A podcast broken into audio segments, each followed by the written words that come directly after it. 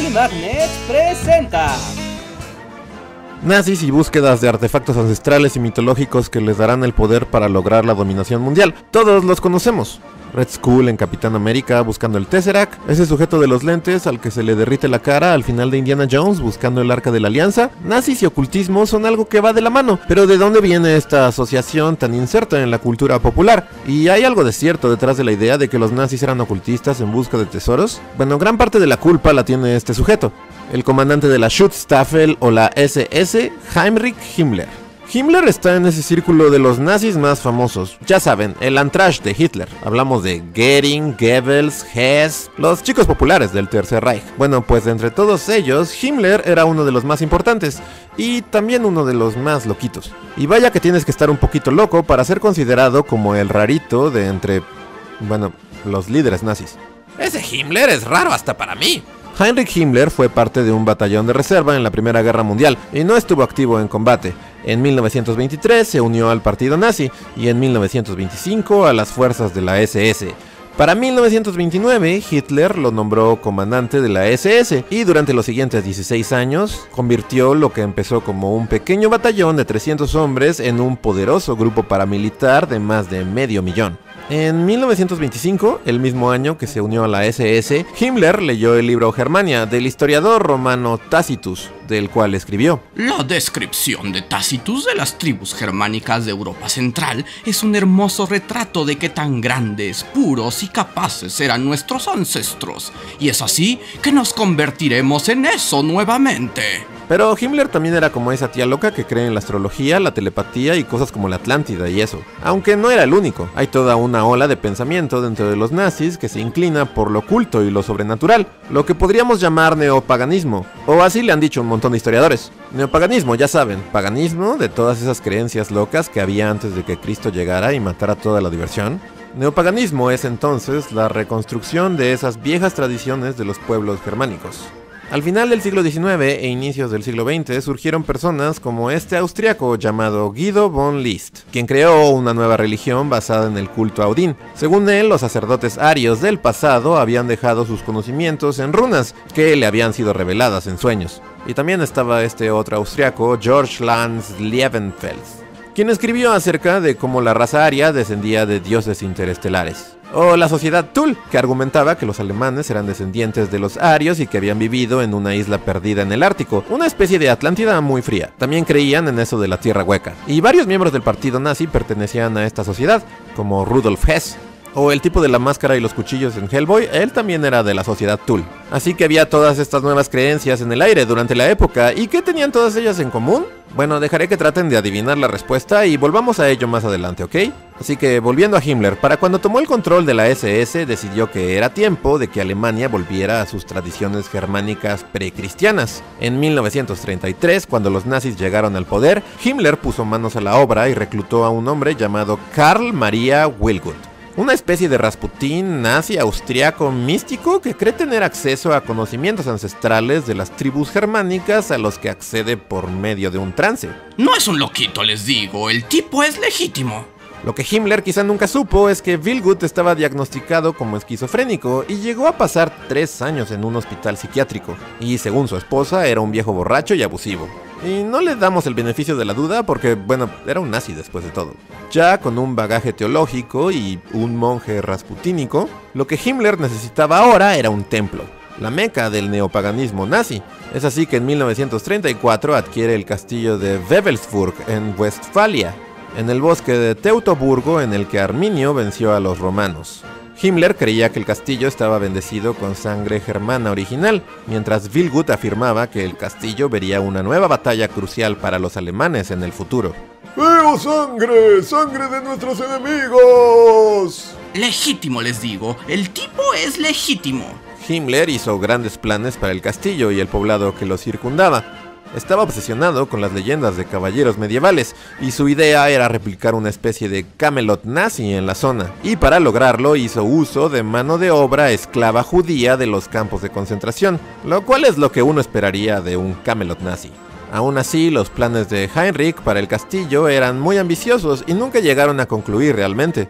El recinto no llegó a estar listo al 100% para auspiciar ceremonias, Lo que sí logró Himmler para 1941 fue crear un ala del castillo que serviría como museo para artefactos religiosos germánicos, así como un cuarto especial en el que se preservaban los anillos mágicos de los miembros de la SS fallecidos. Ah, sí, porque también creían anillos mágicos.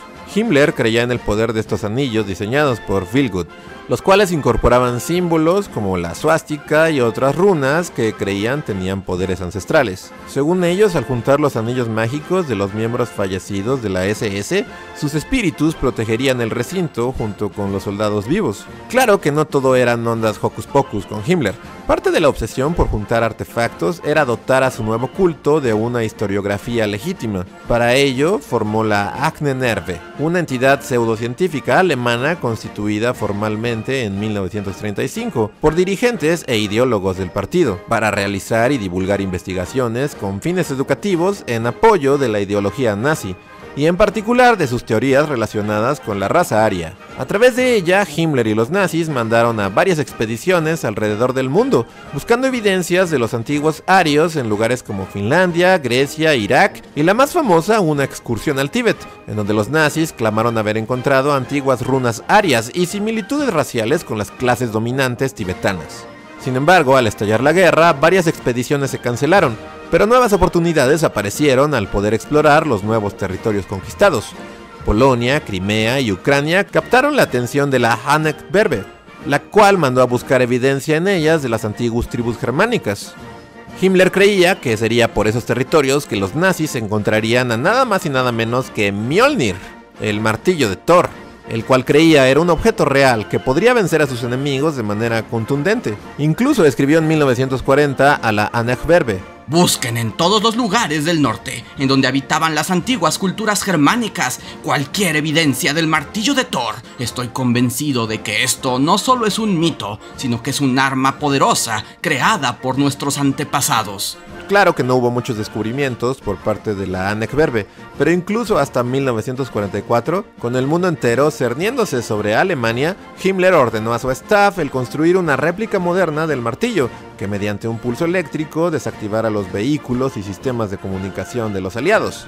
Así que sí, Himmler estaba loquito y creía cosas de loquitos. Pero, ¿qué tan exitoso fue para contagiar sus creencias al grueso de la población alemana?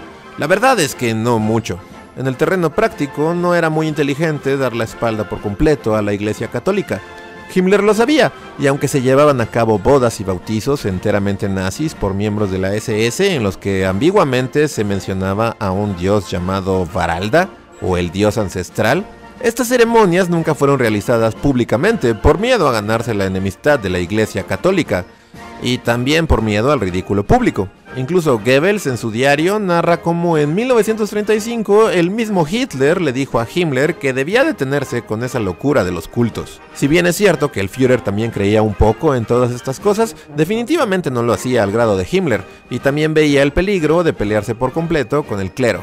Y si en pleno apogeo nazi los miembros del partido veladamente empezaban a renunciar a la fe cristiana, convirtiéndose en algo llamado Goetgläubig, o creyente de Dios, para 1938, entre un 60 y 80% de los miembros de la SS se registraban como Goetgläubig. Pero también es cierto que el culto era muy ambiguo y no muchos eran realmente entusiastas neopaganos que practicaran algo referente a él. En cuanto al grueso de la población alemana, la gente que se enlistaba como Goetgläubig era aún menor, rebasando apenas el 20%. Y sin embargo, esta noción del ocultismo y los nazis se insertó en el imaginario colectivo y se preserva aún hasta nuestros días. ¿Por qué? Bueno, puede que tenga que ver algo con el hecho de que se vestían de negro, eran siniestros y tenían calaveras en sus gorras. Era fácil señalarlos y decir, esos tipos de allá están invocando algún demonio con brujería.